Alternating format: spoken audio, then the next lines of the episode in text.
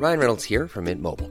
With the price of just about everything going up during inflation, we thought we'd bring our prices down. So to help us, we brought in a reverse auctioneer, which is apparently a thing. Mint Mobile unlimited premium wireless. Ready to get 30, 30, bit to get 30, bit to get 20, 20, 20, bit to get 20, 20, bit to get 15, 15, 15, 15 just 15 bucks a month. So, Give it a try at mintmobile.com slash switch. $45 upfront for three months plus taxes and fees. Promo for new customers for limited time. Unlimited more than 40 gigabytes per month. Slows. Full terms at mintmobile.com.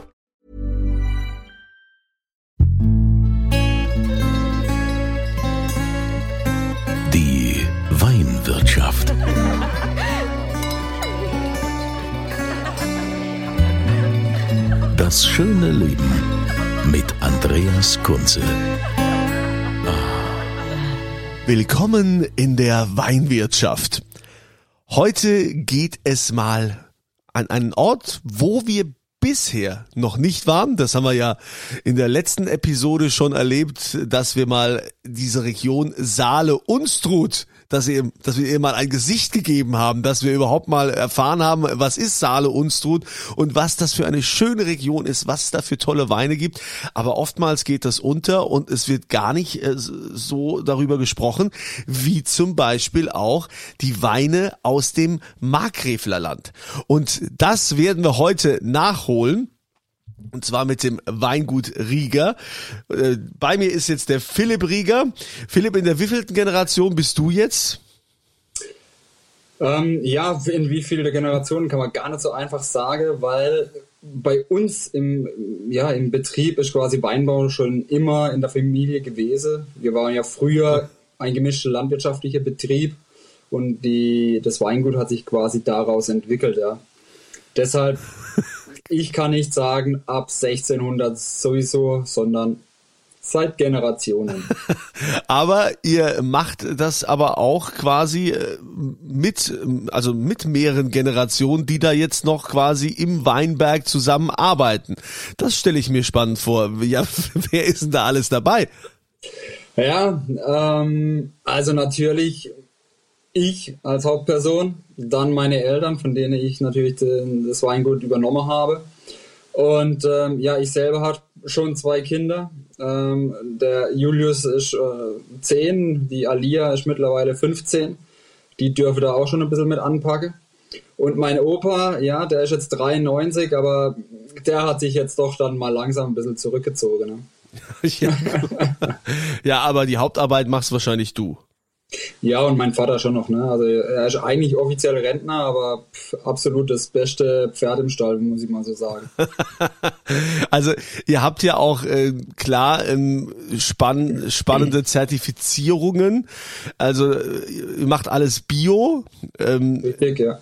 Ecowin, ähm, ist es noch mehr als Demeter? Man kennt ja Demeter zertifiziert, aber was ist jetzt äh, Ecowin oder Ecovin? Ich weiß nicht, wie es ausgesprochen Ja. wird. Ecovin, ja, kann man ganz, ganz klar sagen, Ecovin. Ähm, naja, du kennst bestimmt auch Bioland und Naturland und so, ne? Ja klar. Und ähm, Ecovin ist im Prinzip der Spezialverband für Weinbau. Ja? Also natürlich ist jede Landwirtschaft oder jeder Bereich der Landwirtschaft äh, wirklich auch ein Spezialgebiet. Ne? Machst du Gemüsebau oder machst du Viehhaltung, machst du Weinbau. Und da sind wir halt mit Ecovin wirklich sehr gut beraten, weil die sich einfach auf Weinbau spezialisiert haben. Ihr seid ja ganz äh, im Süden äh, in Buggingen, Be Betberg. Bedberg, ja. Betberg. Und da hat man ja auch eine traumhafte Aussicht. Ich war nur leider noch nie da, aber vielleicht kannst du es mal beschreiben, was man da verpasst hat bisher. Oh ja, also bei uns oben gibt's wirklich, ähm, natürlich wir sind wir in der, in der Vorhügellandschaft vom Schwarzwald. Ne? Und wenn man dann so auf einem Hügel steht, wie zum Beispiel Betberg und da oben bei der Kirche, da wussten natürlich schon äh, die Generationen vorher, was das für eine nette Ecke ist. Und habe da ganz oben auf der Hügel eine Kirche gebaut. Und von da aus hat man einfach fantastische Aussicht. Natürlich in die Rheinebene, dann rüber ins Elsass. Man sieht ähm, wunderschönes Sonnenuntergang äh, hinter der Vogese. Und äh, auf der anderen Seite natürlich Sonnenaufgang ähm, überm Schwarzwald. Ja, also ah, Leute, ich würde sagen, kommt vorbei, guckt euch an. Ja, also Das ist wirklich traumhaft, ja. Ja, und wenn man dann natürlich auch so in dieser Natur arbeiten kann, also wenn man da draußen ist, wobei ich ja immer wieder höre von vielen Winzern, dass die mittlerweile mehr Zeit im Büro verbringen und auf irgendwelchen Terminen als im Weinberg selbst. Wie ist denn das bei dir?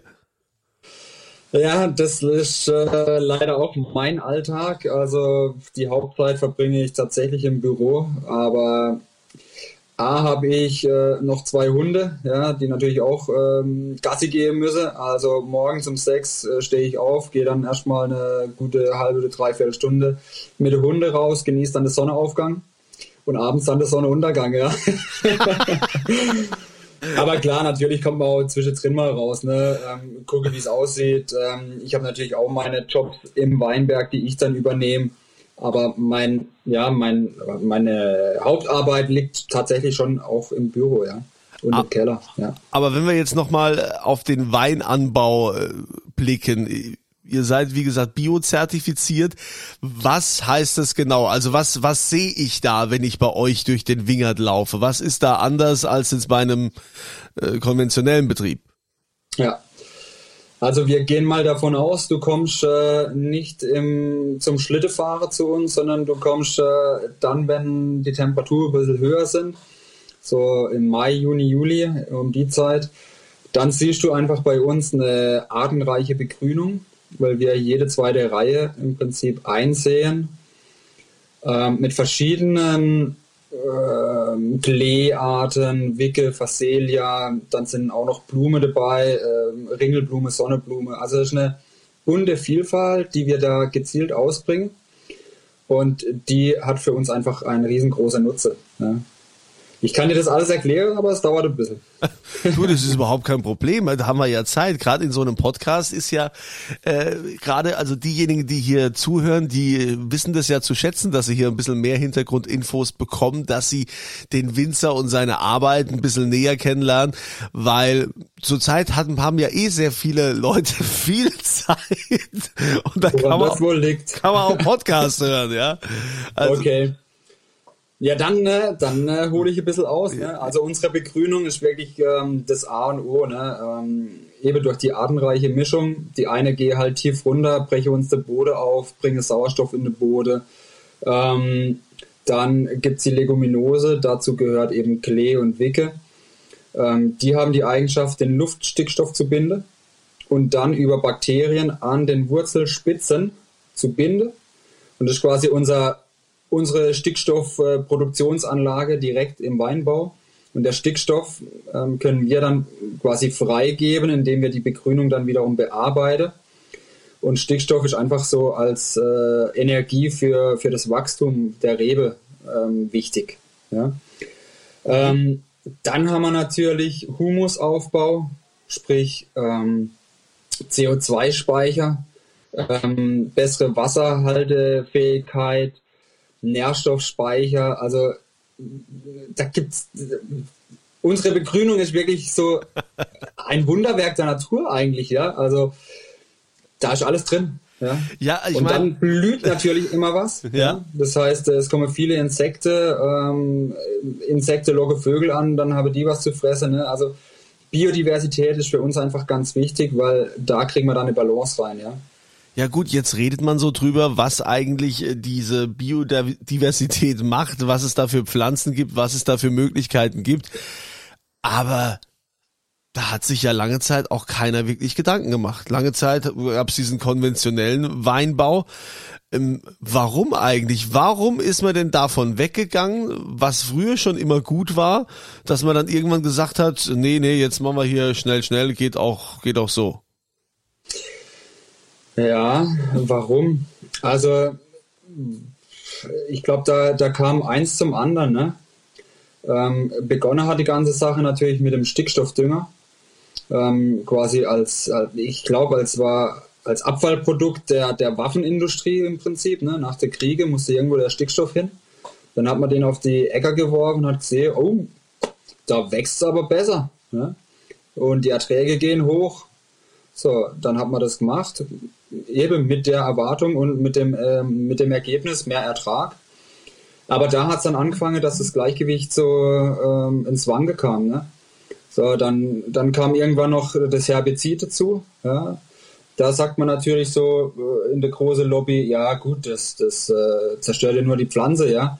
Aber nein, es äh, ist jetzt wohl auch nachgewiesen, dass auch die Mikroorganismen und die Bakterie tötet. Und vor 14 Tagen habe ich im Radio gehört, ähm, dass Herbizide wohl auch verantwortlich sind für die äh, resistenten Viren und Bakterien. Ja? Hm. So. Und so baut sich das natürlich auf, ne? von der Industrie irgendwas Gutes verkauft, weil es ist ja einfacher. Du hast mehr Ertrag äh, mit der Herbizide, hast du weniger Unkräuter, ähm, aber alles gerät aus dem Gleichgewicht, dann brauchst du mehr Pflanzenschutzmittel. So, und, und wir versuchen, alles zu reduzieren, ja, wieder zurückzukommen zur Balance, ja. Und da fängt es natürlich mit dem Boden an. Wir müssen erstmal den Boden wieder aufbauen. Ähm, natürlich keine Herbizide, ja. Wenn ich das bringen würde, wäre meine Arbeit gerade wieder für Katz, ja. Und ähm, klar, wir haben auch mit ähm, Krankheiten zu kämpfen, hauptsächlich die Peronospora und Oidium. Ähm, das sind einfach Pilz, ähm, ja, Pilze, die die grüne Teile der Rebe befallen, also die Blätter, die Stiele, die Trauben. Und da müssen wir natürlich schützen. Ja. Und das machen wir mit Kupfer und Schwefel. Das wiederum wird ja seit 150 Jahren quasi angewendet, ja. ja. Hm. Das ist schon verrückt, aber ich äh, bin ja umso beeindruckter, dass es dann äh, Winzer wie dich gibt, die das alles auf sich nehmen, um wieder so zu den Ursprüngen zurückzukommen. Ich habe aus äh, vergangenen Gesprächen auch äh, schon viel Feedback gehört, wo diejenigen, die umgestellt haben im Betrieb, äh, dass, dass sie einfach sagen, die Weine werden besser. Also sie und, äh, und natürlich auch die Arbeit macht irgendwie mehr Spaß, so im Einklang mit der Natur. Geht dir das auch so? Absolut. Also ich, ich kann mir wirklich eigentlich gar nichts anderes vorstellen, ja, grundsätzlich. Ich habe meine Ausbildung im, äh, ja, im Pionierbetrieb äh, hier im Markgräflerland gemacht, beim Weingut Seringer, ähm, die mittlerweile, ich glaube, 35 Jahre Bio-Weinbau machen. Ähm, dann war ich in Italien auf einem Bio-Weingut. Ähm, also ich will so sagen, ich kenne eigentlich nichts anderes und ich will auch nichts anderes machen. Ja. Ja, dann kommen wir mal jetzt äh, zu den Weinen, die, äh, die ihr macht. Äh, klar, Markgräfler Land ist ja bekannt für Gutedel, den man da, den man da anbaut. Ähm, ich hatte letzte Woche das Gespräch hier mit Saale Unstrut. Ähm, ja. Die, die haben auch Gutedel, wobei er den Gutedel gar nicht wollte. Der war halt so da, ja.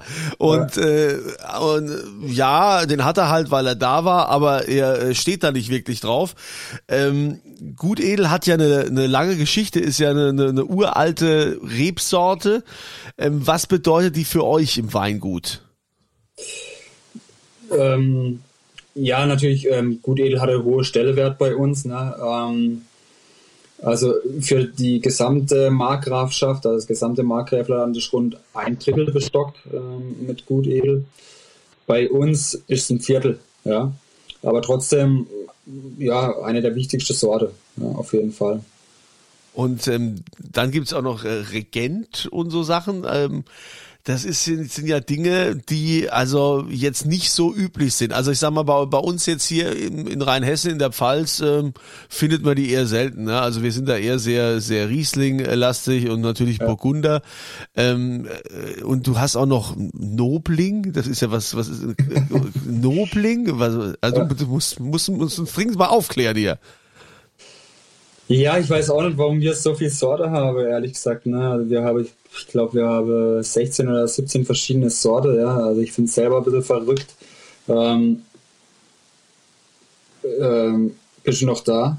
Ja, du hast gerade okay. auf Pause irgendwie gedrückt, irgendwas, ne? Oder hast die Kamera äh, ausgemacht? Ich habe eigentlich nur die Maus verschoben. Okay, aber. Aber ich höre dich noch, ist okay. Ja, das, das, ist schon mal wichtig, du hörst mich noch. Ja. Ähm, genau. Also so äh, viele Sorten, warum habt ihr so viele Sorten? Wir haben so viele Sorten. Ja, keine Ahnung warum. Ähm, natürlich, äh, warum? Im Markgräflerland, das, da sind die Böden so gut, das Klima so gut, da wächst alles, ja. Mal kurz gesagt. Ähm, ja, es ist, es ist schon, da ist schon was Wahres dran, ne? Also die Burgunderweine, die bei uns mit dem Gutedel die höchste Stelle, den höchsten Stellewert habe. Ähm, super wichtig. Und dann gibt es halt die Nebensorte wie Nobling und mittlerweile Cabernet Sauvignon und Merlot und dann kommen noch ein paar Piwis dazu, also pilzwiderstandsfähige Sorte. Haben wir jetzt äh, Souvenir Gris gepflanzt und werden Cabernet Blanc pflanzen. Was ja, ist, ich weiß was auch ist nicht. hier? Ich finde es einfach total spannend, ähm, Was ist natürlich denn? auch Ja. was Neues zu machen. Ja. Man muss sich natürlich auch auf neue Sachen einlassen, weil mit dem Klimawandel hier auch diese Sorte funktionieren wie Cabernet und Merlot. Ne? Ja, du hast, du hast hier auch in deinem äh, Portfolio, was? Chasselas oder wie das heißt? Chasselas, das ist doch was aus der Schweiz, oder? Haben das nicht die Schweizer irgendwie? Die Schweizer haben es erfunden. Ja, so ist das. Ähm, Chasselas ist das Synonym zum Gutedel. Also ist nichts Ah. anderes als der Gutedel. Ach komm. Aber die Ausbauvariante ist einfach, ja, ist anders. Also da gehen wir her nach dem Schweizer Vorbild. Im Prinzip längeres Hefelager, auch mal mit einem biologischen Säureabbau, ähm, um da einfach mehr Cremigkeit, mehr Schmelz, mehr Terroir letztendlich reinzubekommen. Und der klassische Gutedel ist eher so der Stahltank, äh, mehr auf der Frucht äh, basierte Version. Ja, da haben wir eigentlich eine, eine schöne Abwechslung dann zum, zum normalen Gutedel. Ja, also ich meine jetzt mal, euer Portfolio ist ja schon, das ist ja schon riesig. Also wenn ich, also jetzt allein mal, mal die Sortenvielfalt, dann habt ihr auch noch Sekt und Sekko, wobei äh, das lasst ihr wahrscheinlich äh, versekten, oder? Das macht ihr nicht selbst. Ja, ja. Genau. Ne, aber- das machen wir nicht, ja. das machen wir nicht selber. Und das gibt's dann also auch alkoholfrei, ist auch schön. Und Biosaft. Natürlich, auch für die Kleine muss was dabei sein, ne? Also Traubencuvée oder roter Bio-Traubensaft habe ich gelesen. Ja, ja, Genau. ja wie, wie viel Hektar habt ihr, die ihr bewirtschaftet? Ja, mittlerweile sind es ähm, 25 Hektar, ne? Das ist schon ordentlich, ne? Das ist schon ordentlich, ja. Ja, und wie, also, wie managst du das alles? Das ist ja, also eins muss man ja sagen, ne? Also diese, klar, biodynamisch äh, wichtig und man will auch nichts anderes mehr, aber es ist doch weitaus aufwendiger als die konventionelle, der konventionelle Weinbau. Ja. Schon, ja. Kann man, ja, muss man so neidlos anerkennen, ja. Es ist mehr Aufwand, aber klar, ich meine, wenn der Betrieb wächst, dann muss das Personal natürlich auch mitwachsen. Ne? Also ganz alleine mit der Familie stemme ich das auch nicht. Ähm, mittlerweile habe ich ähm, quasi einen Kellermeister, der mit mir die, die Weine abstimmt und die Hauptarbeit im Keller macht. Dann haben wir noch jemand ähm, in der Vermarktung im Büro ähm, und natürlich auch Winzer. Ne? Also alleine geht's nicht. Ne? Ja, und wie hast du das jetzt in der Corona-Krise gemacht äh, mit den, den Weinen, Weinverkostungen? Also viele Winzer mussten sich ja da auch ein bisschen neu erfinden. Oder konntest du sagen, naja, ähm, ich habe so ein starkes äh, Privatkundensegment, äh, dass das trotzdem weiterläuft? Ähm, also toi toi toi, wir sind relativ gut äh, durch die Zeit gekommen, aber es war einfach nichts, wie es vorher war. Ne? Also unsere Vermarktung hat sich natürlich auch geändert. Ähm, in den Online-Bereich hat sich natürlich viel gezogen. Ähm, das Privatkundegeschäft natürlich auch ähm, viel stärker ähm, gewesen. Und äh, die fehlende Gastronomie muss man natürlich dann dadurch ausgleichen. Ne? Dann machen wir Online-Tastings, ähm, gepaart aber auch mit Fachhändler. Ja? Also äh, das machen wir gemeinsam oder auch mit Gastronome gemeinsam. Also wir gucken eigentlich immer, dass wir nicht alleine dastehen, sondern irgendjemand mit ins Boot hole, ja? weil es einfach mehr Spaß macht, ähm, mehr Leute erreicht und ja. Ich höre ja auch oft, dass, ähm, dass ähm, einige klagen und sagen, naja, also wir könnten noch, wir könnten schon viel länger äh, noch besseren Wein machen, noch biologischer sein, wenn uns nicht der Gesetzgeber oder die Politik so oft da irgendwelche Steine in den Weg äh, legen würde. Ähm, hast du solche Erfahrungen auch gemacht? Gibt's gibt's was, wo du sagst, also da würdest du dir als Winzer wünschen, dass die Politik da ähm, besser den Weg ebnet? Oder mehr Unterstützung? Naja, ich sehe es so, so ein bisschen zweischneidig. Ne? Ähm, natürlich kann die Politik ähm, Anreize geben, auch finanzielle Anreize, ähm, um da biologisch zu wirtschaften.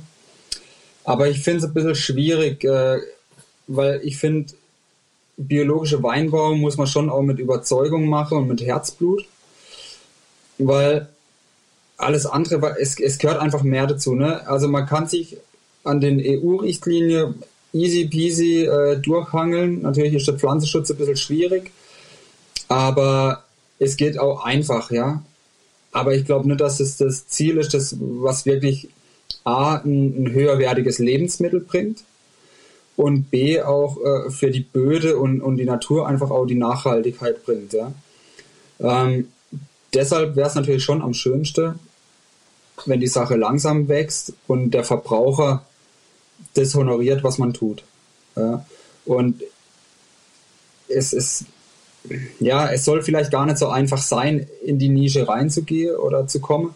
Was ich mir, ich würde es mir ja wünschen, ja, dass das 100% Bioanbau wäre, weil es einfach besser wäre für die Nachhaltigkeit. Ja. ja.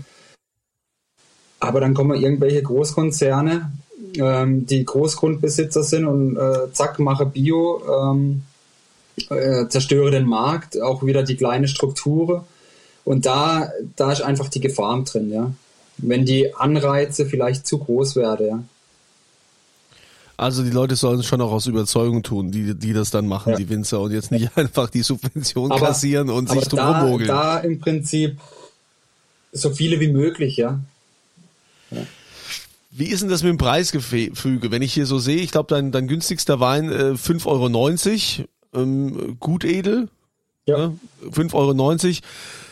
Ist das noch zu billig? Legst du da drauf? Wenn man mal überlegt, wie viel, wie viel Zeit du eigentlich äh, verwendest im, im Wingert und dann letztendlich auch im Keller. Ähm, das ist ja oftmals auch so eine klassische Mischkalkulation oder die Masse, die es dann macht bei den Winzern. Ja. Ja, ich meine, der Markt ist natürlich hart und kämpft, ne? Und es, es gibt natürlich einfach so, so ein bisschen Marktpreise. Ne? Also da bin ich mit Gutedel in der Literflasche mit 5,90 Euro schon oben dabei. Ne? Ähm, ja, also ich hätte gern, ich hätte gerne Euro mehr, das wäre super, ja.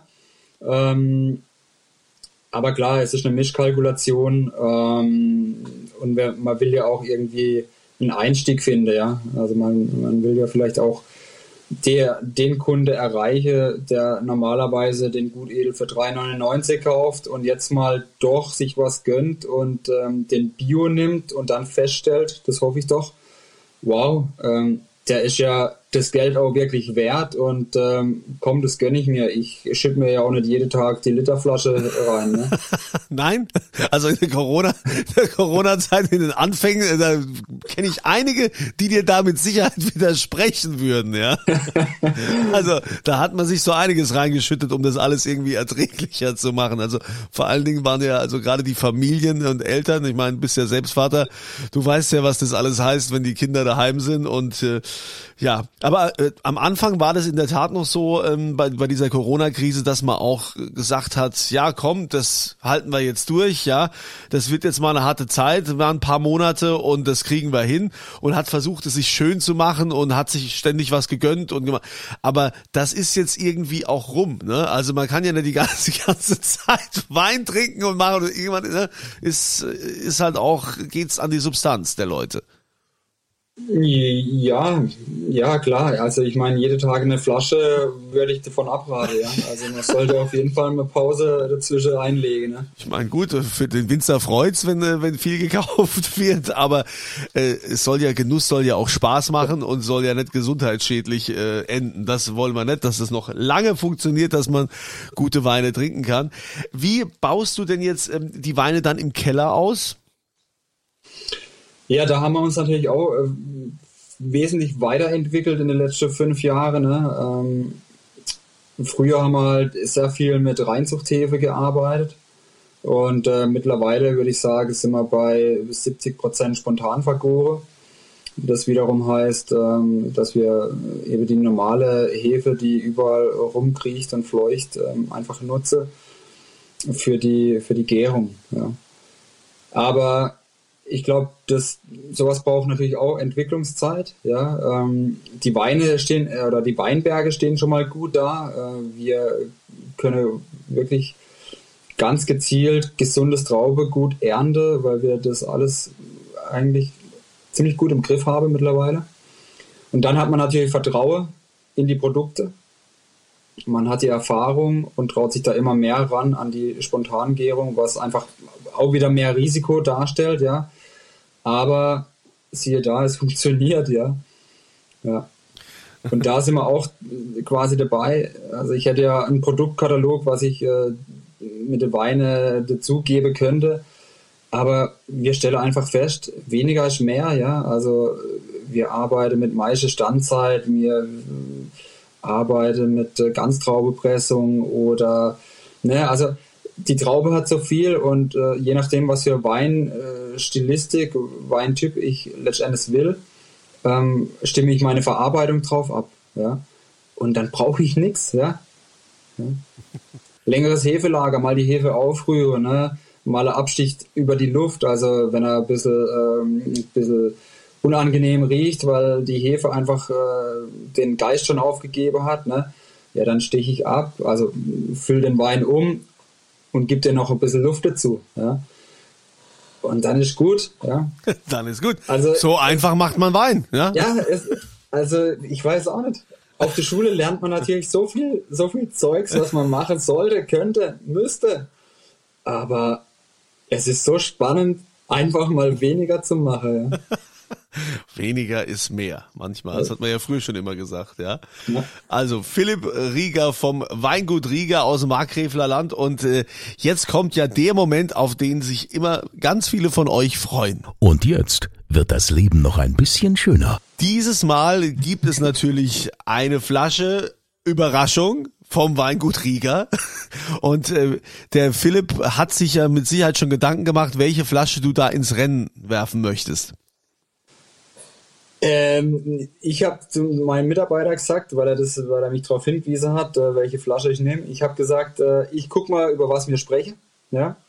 Und ähm, dann entscheide ich spontan und deshalb sage ich den Schassler. Den, den Schassler Steinig, ja. Okay. Was gibt's zu dem Wein zu sagen? Also es ist quasi äh, Gutedel in der in der Schweizer Variante. Ja. Ähm, was gibt es zu dem Wein zu sagen? Das ist ein 2019er Gutedel oder Chasselas. Ähm, wächst quasi unweit hier vom Weingut, ungefähr 250, 300 Meter entfernt ähm, im Südhang. Und äh, das Markgräfler Land ist ja insgesamt sehr tiefgründig äh, vom, vom Lössbode. Und ähm, in der Lage kommen wir halt relativ schnell auf so Verwitterungsgestein, was natürlich sehr prägend ist auch für den Wein. Und deshalb machen wir da quasi eine Einzellagenselektion. Das gibt dann halt äh, ja, ungefähr 2000 Liter und das war's dann. Ähm, verkehrt zu 100% im Holzfass. Ähm, dann wird die Hefe natürlich äh, ein bisschen länger in Schwebe gehalten und ähm, ja, wird eigentlich ja, so im Mai quasi abgefüllt. Ja? Also nicht wie, wie einige andere Weine schon im Februar, März, sondern lieber eben ein bisschen länger auf der Hefe nach hinten raus und ähm, dann ein Ticket später gefüllt. Ja. Okay, den Wein nehmen wir ins Rennen, super. Und ähm, es gibt ja dann immer auch eine Gewinnspielfrage, die lautet, der Liter Einstiegswein vom Philipp Rieger, über den wir gesprochen haben, wie heißt die Rebsorte? Ist eigentlich ganz einfach, ja. Also, ihr geht auf podcast.kunze.tv, da ist dann dieses Formular, das könnt ihr ausfüllen und da ist dann immer aktuelle Antwort oder zur Frage des Gewinnspiels und da schreibt ihr dann diese Rebsorte rein, über die wir gesprochen haben und dann nehmt ihr teil. podcast.kunze.tv. Philipp, ich äh, danke dir für deine Zeit. Dass äh, du bist ja auch äh, mit Kinderbetreuung und so weiter und zu Hause ähm, auch ziemlich eingespannt. Deshalb bin ich froh, dass äh, wir das möglich machen konnten, dass wir da zusammengefunden haben. Und ähm, ich wünsche dir weiterhin viel Erfolg beim biodynamischen Weinbau. Und äh, ich bin gespannt, was da so rauskommt. Ich äh, werde mir jetzt auf jeden Fall auch mal ein Paket von dir bestellen, weil ich möchte das jetzt mal wissen, äh, was ich bisher verpasst habe. Tu das, ja. Dann liebe Grüße ins Markgräfeler Land. Bleibt Danke gesund, wie man es immer so sagt in diesen Tagen. Und euch wünsche ich natürlich auch wieder eine schöne Woche und immer volle Gläser. Die Weinwirtschaft.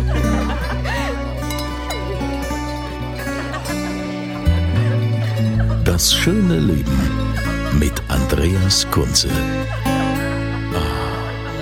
Weinwirtschaft wird produziert von Podcast Monkey. Podcast-monkey.com.